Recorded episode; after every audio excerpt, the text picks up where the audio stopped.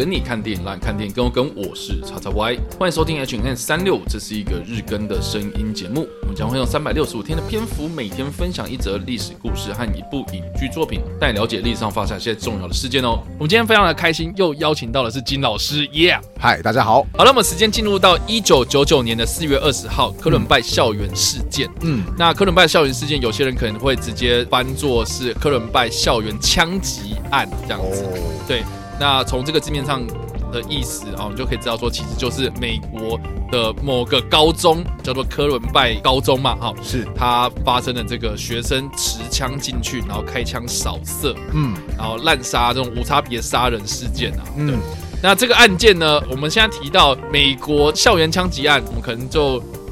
我不知道，我不知道这样子是好事还是坏事，有可能觉得司空见惯，真的，就因为很常发生嘛，嗯，对，然后可能这个过不久之后啊，这个社会事件或是国际新闻媒体可能就会爆了一个什么啊，某某高中又发生这样的事情，嗯，然后或是美国人就一直在讨论说，哎，这个枪支泛滥啊，然后或是用枪和对禁枪令，或是合法用枪这件事情到底要怎么样管制它，嗯，然后每年都在吵，可是每年好像都没一个结果这样子，嗯，对，那为什么我们会提到？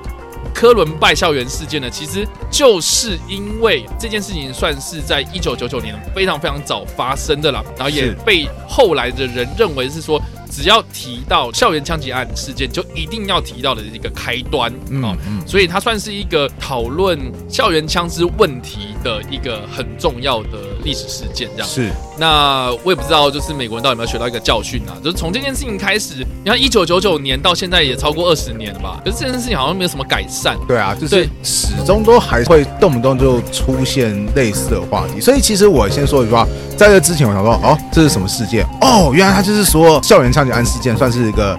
经典的案例，甚至后来很多人都说什么，它成为一个校园枪击案的代名词。但说实在话，我对这个新闻一开始有点无感，因为我想说啊，这不是每隔几年或者每隔几个月啊，它就要再发生一次的事情嘛？对啊。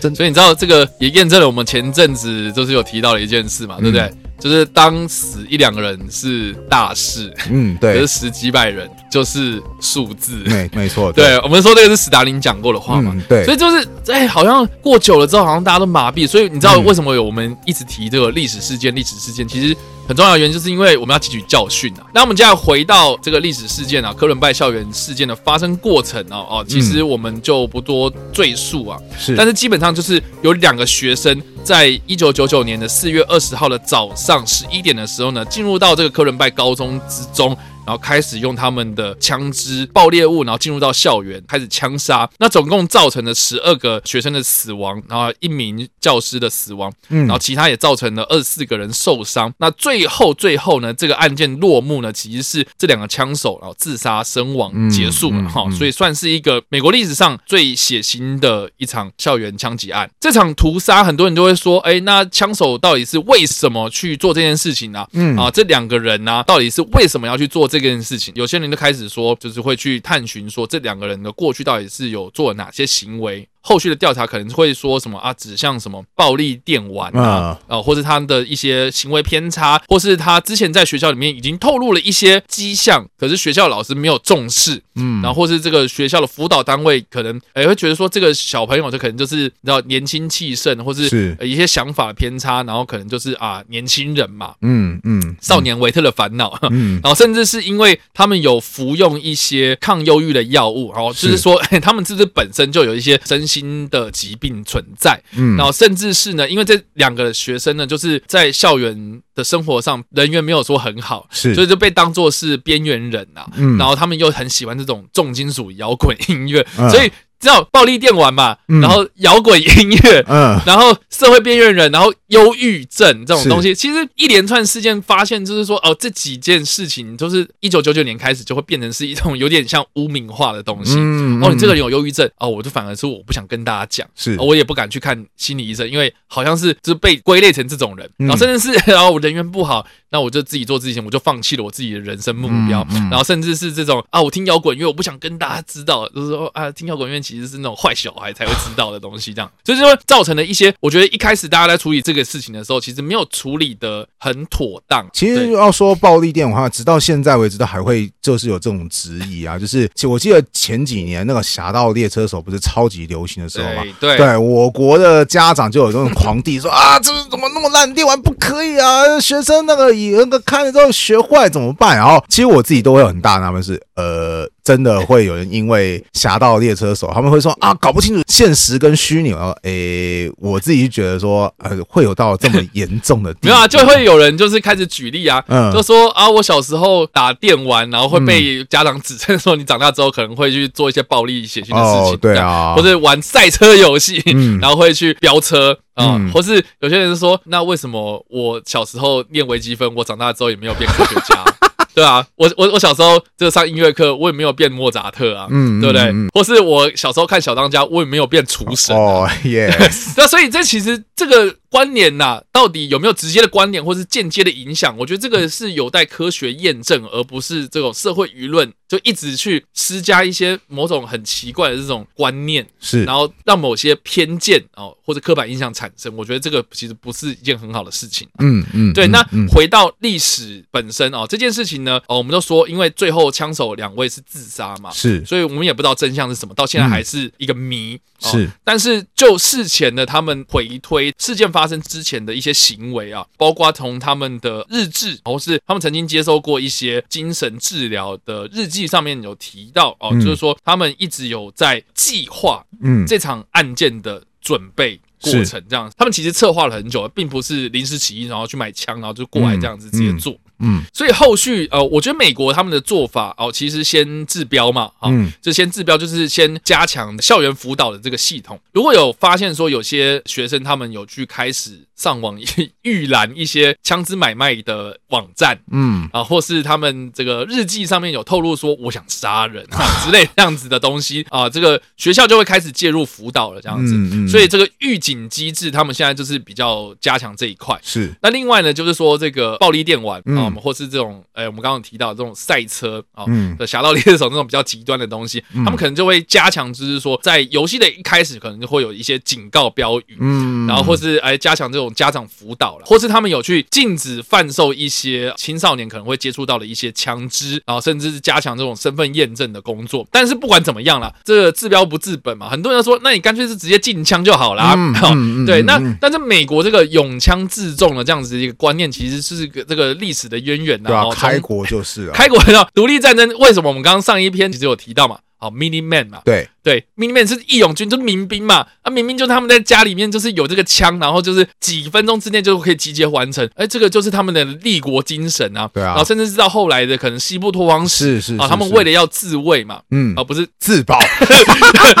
对，为为为了要一些自自我的防卫，所以身上有枪啊，其实是一个他们认为很合理的事情，没错啊，但是后来的法案其实并不会直接的禁枪，反而就是对枪的限制有多了一些措施啊，啊哦，包括我记得好像是有些州他们就是有规定说啊，你可以拥有枪，嗯，但是你的枪是规定要露出来给人家看到的哦，对，你懂意思吗？观念其实有点冲突，就是说这个有枪应该是要藏起来啊，嗯，哦，就不能让大家知道，要不然要被人家知道说我有枪，那不是很危险吗？是哦，实际上他们的认为是说哦。你反而给人家看到说，哦，我这边有枪，其实是反而比较安全的，而不是像哎冷不防你被偷袭这样子。哦所以反而就是你有枪的话，你可以带，可是你就是秀出来给大家看，这样大家反而就是比较没事啊？真的吗？因为像比如说警察嘛，嗯，他就是他就看到你，对啊，拦截你嘛，我看你身上有枪，你就知道说你的位置在哪。是对，但是如果你这个人偷偷摸摸，然后从里面拿出来，这不是有些状况是说，哎，我明明是要掏钱包，嗯，皮夹给。警察看身份证，可是警察以为他要掏枪出来，所以就击毙他了嘛。啊，对，所以就是有这种憾事出现。所以就是说，哦，你有枪，那你就是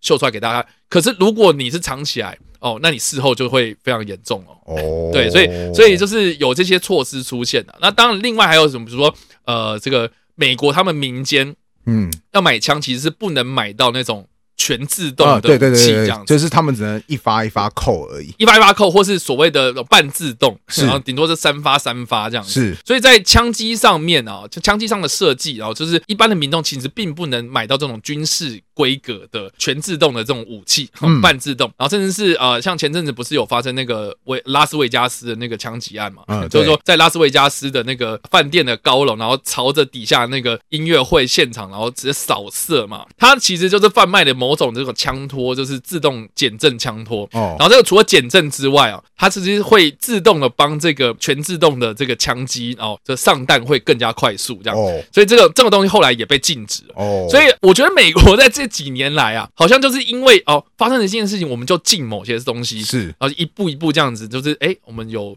这样子的改善哦，嗯、就是美其名是改善，可是我觉得就是不治本啊。啊、哦，的确，对对，所以所以这个我觉得是其实很很有趣的一个议题啦。嗯、那加上说，哎。可能有些人可能就是探究政治方面的这个利益结构，嗯、就说美国步枪协会他们可能就是进贡一些政治现金给这些 政治人物，哦然后让他们的法案上面就是可能修改上面就可能照他们一直去做这样。嗯，这也是民主体制的一个有趣的地方，就是说透过讨论，透过这种妥协，嗯，呃，我们可以讨论出一种结果，然后让这个国家继续运行下去。嗯，所以我不敢说哪种方式是绝对的对或者绝对错，嗯、我只是觉得说，哎，大家有在重视这件事情。我觉得一直都是好事，就是除非你不去谈这件事情，然后又让这件事情再重演，嗯，那我觉得这个就不是很好，这样是是，对，所以我觉得啊，看到那个科伦拜校园事件啊，我们会觉得说，啊，美国还是还是一样，但是我不知道啊，我不知道这美国当地是不是有在做一些改善，我这样账面上看起来是有在改善啊，只是改善的状态是怎么样呢？我觉得这个就是社会去公平啊，是，而且这种事情真的很难讲，就是你说把枪给禁绝掉，然后社会没事情吗？真的，你想要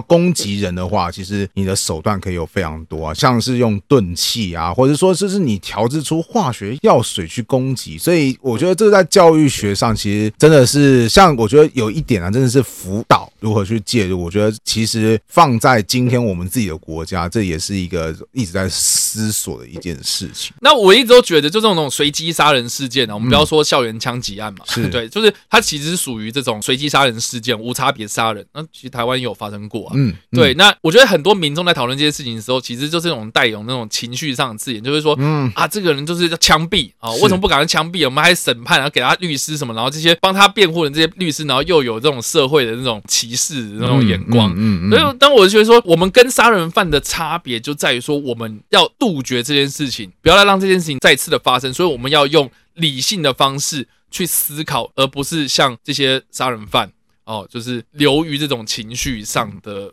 报复，我觉得这个就不是一件理性啊，或是这个比较文明社会该做的事情。因为像比如说，我们如果要提到这种无差别杀人事件，那挪威也有啊。那个挪威的那个杀人犯，他到最后，哎，有些人说回去看他，就是那个他的监狱生活，因为挪威是没有死刑的这样子。然后他住的那个监狱是五星级监狱嘛。哦。所以大家有如果看过那个挪威的监狱，是非常非常的 IKEA 哦，对，非常的舒服，单人房，然后又有。给你电脑，让你上网，然后又有健身房，让你有娱乐。啊对，然后甚至是他就是在监狱里面，就他有抱怨，他有跟媒体抱怨，嗯，就说在这里就是那个挪威政府对我很差，啊，呃，早上给我冷咖啡啊，不理我啊，嗯之类的，这样好他会去抱怨这件事情。好，好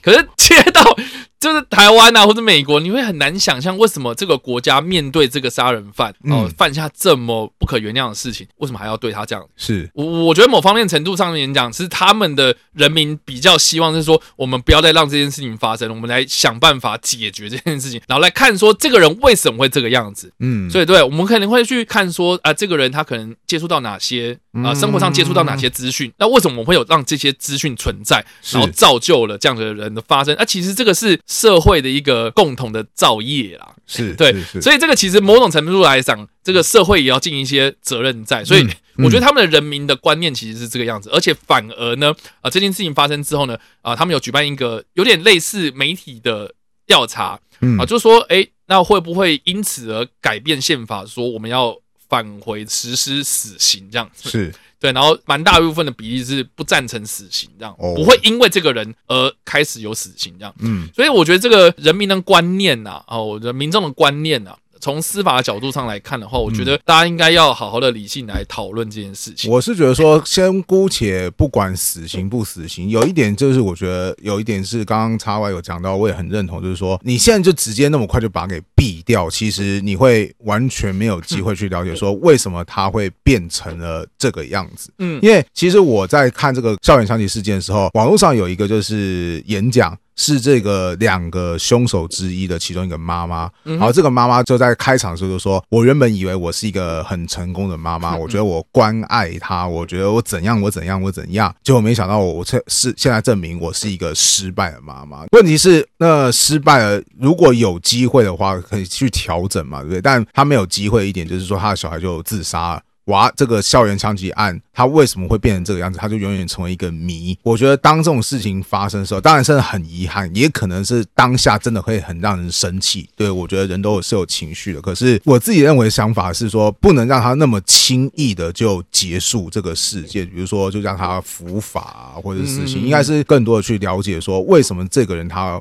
好端端的变成了这个样子。对，就为什么会去做这件事情？是是是，我觉得这个其实这这个反而是在每一次每一个遗憾当中一个非常。需要去解决，或是非常需要关心的一。那大概的这个科伦拜校园事件的历史事件，大概就是这个样子啊。嗯，那我们就要不得不提到一部电影啊，是叫做《大象》。哦，对，这个片名非常的有趣，叫大象，其实取自于这个瞎子摸象的意思。哦，对，就是呃，他要透过这种瞎子摸象的方式来拼凑这整件事情的完整案件的过程，这样子。嗯，那我觉得蛮有趣的，就是说这部片哈，并不是啊，这个直接摆明跟你讲说，这个就是。科伦拜校园枪击案的故事，但他就是有点暗示哦、呃，因为就是有点，这还蛮能够对照到现实的科伦拜校园事件这样子。那这部片是二零零三年的时候推出的片子，然后是由葛斯范昌所执导。那我们也都知道，葛斯范昌这个导演呢，啊，他之前最有名、最有名的作品呢，就是《心灵捕手》哦，对，有名，真的有名。对，然后或者《心灵访客》，或者《男人的一半还是男人》啊，基努里维啊，哦哦，对，然后呃，近期的作品像是呃，青木原树海啦，或是心灵勇气哦，自由大道 Milk 啊，就是有获得奥斯卡最佳导演的提名这样子。了解。那但是这部片在二零零三年所推出的大象呢，它在坎城影展上面就获得了最佳影片哦金棕榈奖。哦。然后他本人呢，就是也获得了最佳导演的荣誉这样子。所以其实啊，这部片在当年是非常的轰动的。对，那很大一个原因就是因为它是描写这两个枪手的记录。嗯。非常非常的平实。那另外呢，他也会透过师生不同的生活记录，然后来把这整件事情的拼凑出来，而不是哦完完全全就是啊这两个人怎么样买枪，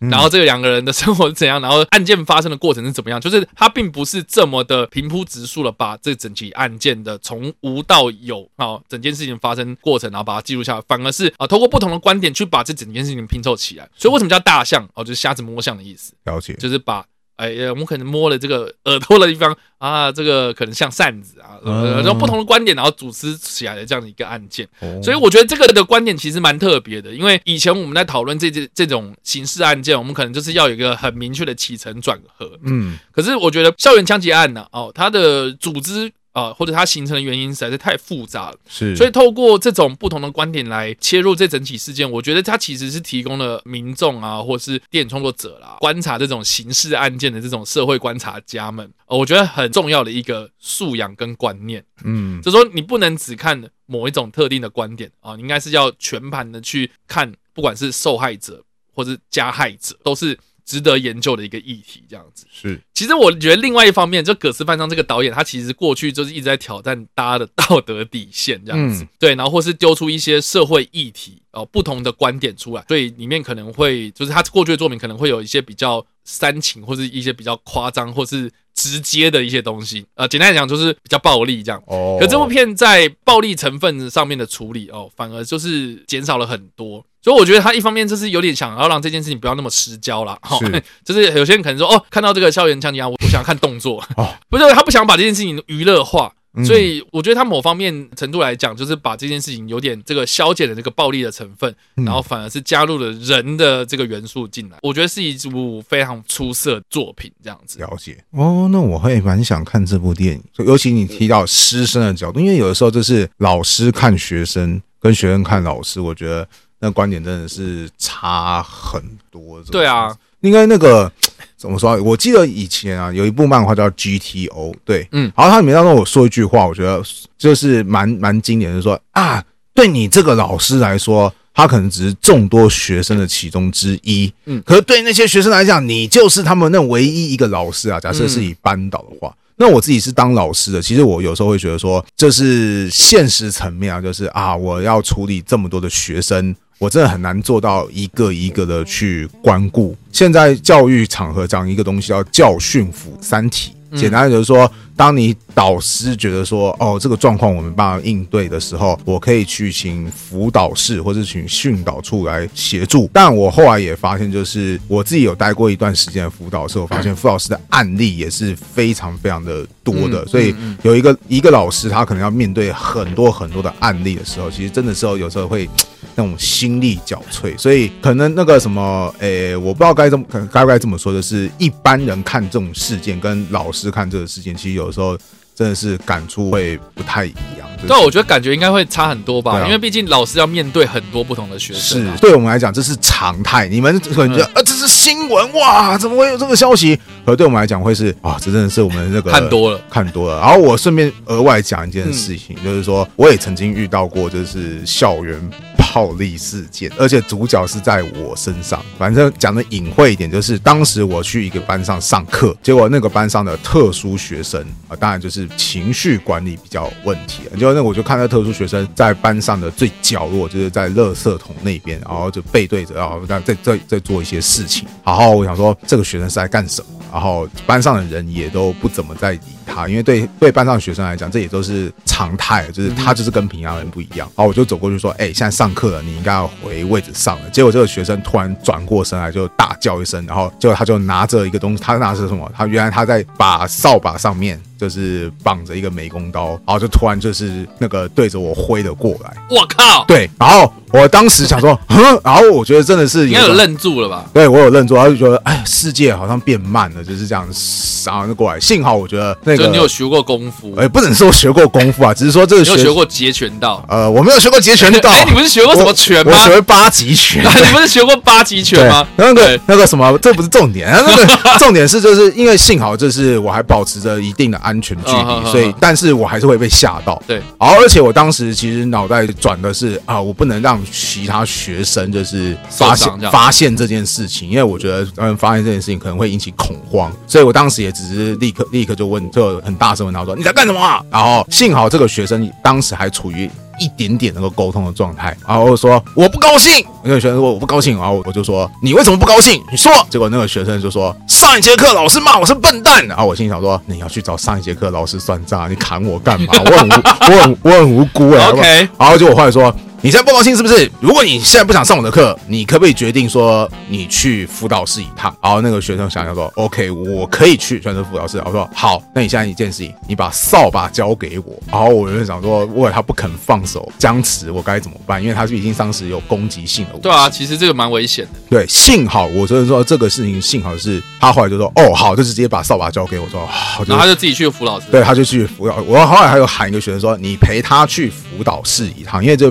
避免说他就是。”去中间又跑去哪里？对对，呃，学生就哦好，就陪他去一下。后来就说我要说哦，他已经去辅导室报道了。然后我心里说啊，幸好这件事情就是以一个非常低的一个代价就结束了，就是也没人受伤，甚至当时学生普遍也都不知道这件事情。因为那你有去后续追踪这件事情？比如说他去辅导室之后，然后辅导老师怎么跟他讲这样？对我有稍微去问一下，然后辅导室老师就是以一个非常平淡的语气，因为对他来讲是真的看太多，而且这个学生身上可能这也算是一个只那个众多。事件之中，对其中之一，这样一之一，他说：“哎，他就是没有办法管理好他的情绪啊。”他说：“老师你就多担待啊。”他说：“老师你这次事情处理得很好，下次再遇到这样的事情的话，也是一样，就是第一步就是先把场面给控制住，然后不要引起太多的就是其他的牵连或者波折。这个学生他明显没办法参与你正常的课程的话，那你够赶快通知我们训导处或是辅导室，我们都可以立刻来做接手。然后可是我也可以看出来，就是虽然说好像。不知道会不会有听众会觉得说啊，这是不是很个很不负责任？就是你也没有特别特别的说，但是我其其实，在当时对话的时候，我明显看到是一个辅导老师的疲惫跟疲态，就是他是一种已经用用非常疲累的事情，然后可能他当天业务很多还是怎么样，然后、嗯、他应该也很无奈，对，或者是他也自己累积了一些压力之类，然后他就是这样跟我说这句话，所以我觉得我当时也没有多说些什么，因为我觉得我也感受到他的疲倦。我甚至是有机会认识一个辅导老师，他跟我算是一面之缘。他是我跟我说我说，嗯，我工作到我已经有点在。服用药物就是，我觉得啊，OK，对，就是你能够了解第一线的老师，就是我们当然会觉得他们他们也有很多的压力，对，所以所以我们做事当然也会说，以我们自己自己从事这样的工作，我们当然也会觉得说有点遗憾，这种事情我们当然会觉得遗憾。可是我们也会想说啊，我们老师毕竟工作量，我们也不是神，然后我们的工作量也没有办法每一个学生都可以负担的很好。所以其实我在看这个历史事件的时候，我的。就是以我的职业出发，我的感触感触是很深啊，就是说啊，这个事情就是。可以的话，大家也都不会想要这样。那如何让这种事情尽量的能够不会发生，或者说就是我们在辅导学生当中，我们还可以多做些什么？我觉得这是目前这个教育场合一直会，我相我相信啊，就是不管是在哪一个国家，你有没有枪支，我会觉得都要不断的去面对，跟不断的去反省，还有不断的去进行的一个问题。对对对，所以我就觉得啦，就是不管怎么样，我觉得有讨论就是好事。是，如果是让这件事情得过且过，我觉得就不是很好了。嗯，对。那我们刚刚就是提到了这个科伦拜校园事件，然后跟这部片子啊，《大象》，我觉得这件事情。从一九九九年到现在，嗯，然后经过二十年，我觉得大家还是在这个讨论阶段，还没有一个很明确应该要去怎么做的一个最终解决方式。但是我也不觉得这件事情会有什么很完美的结果啦。我只是觉得说，我们能够做的就是去关心每一个人，尽力的去做这件事情。我觉得每一个人都值得被妥善的照顾，这个是我觉得应该要朝这个方向前进的一个很重要的一点。一个观念，这样是的。好啦，那以上呢就是我们今天所提到的历史故事，以及我们所推荐的电影。不知道大家在听完这个故事之后有什么样的想法，或是你们有看过这部电影呢？都欢迎在留言区帮留言，或在首播的时候来跟我们做互动哦。当然呢，如果你喜欢这部影片或者声音的话，也别忘了按赞、追踪我们脸书粉丝团、订阅我们 YouTube 频道、IG 以及各大声音平台。也别忘了在 Apple Podcast 三十八礼拜上留下五星好评，并且利用各大的社群平台推荐和分享我们节目，让更多人加入我们讨论哦。以上呢就是我们今天的 H&M 365，希望你们会喜欢。我们下次再见，拜拜拜。